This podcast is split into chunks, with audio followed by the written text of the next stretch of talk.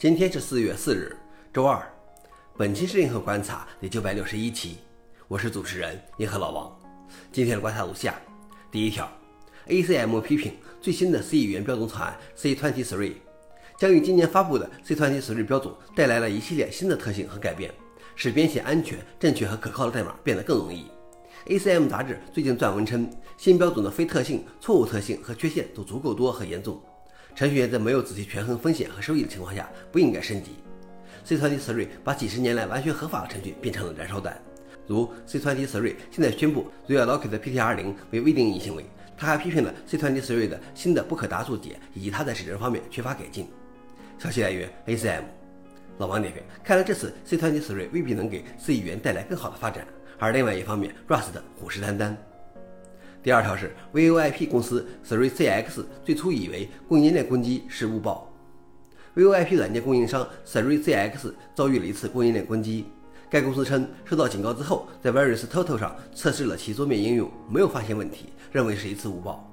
几天后又检查了一次，结果相同。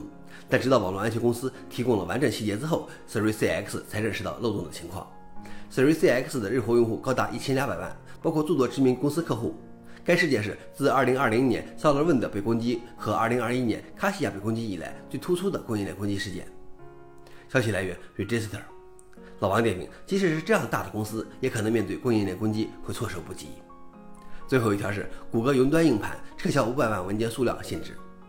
此前有用户报告，谷歌云端硬盘服务对能存储的文件数量设定了500万的数量上限，超过这个限额之后就必须删除旧文件，否则将无法使用。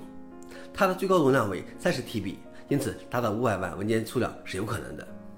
这个上限只适用于你在云端硬盘创建的文件数量，而不是分享到云端硬盘的文件总数。谷歌最初称这一做法是为了保持强大的性能和可靠性，有助于防止滥用。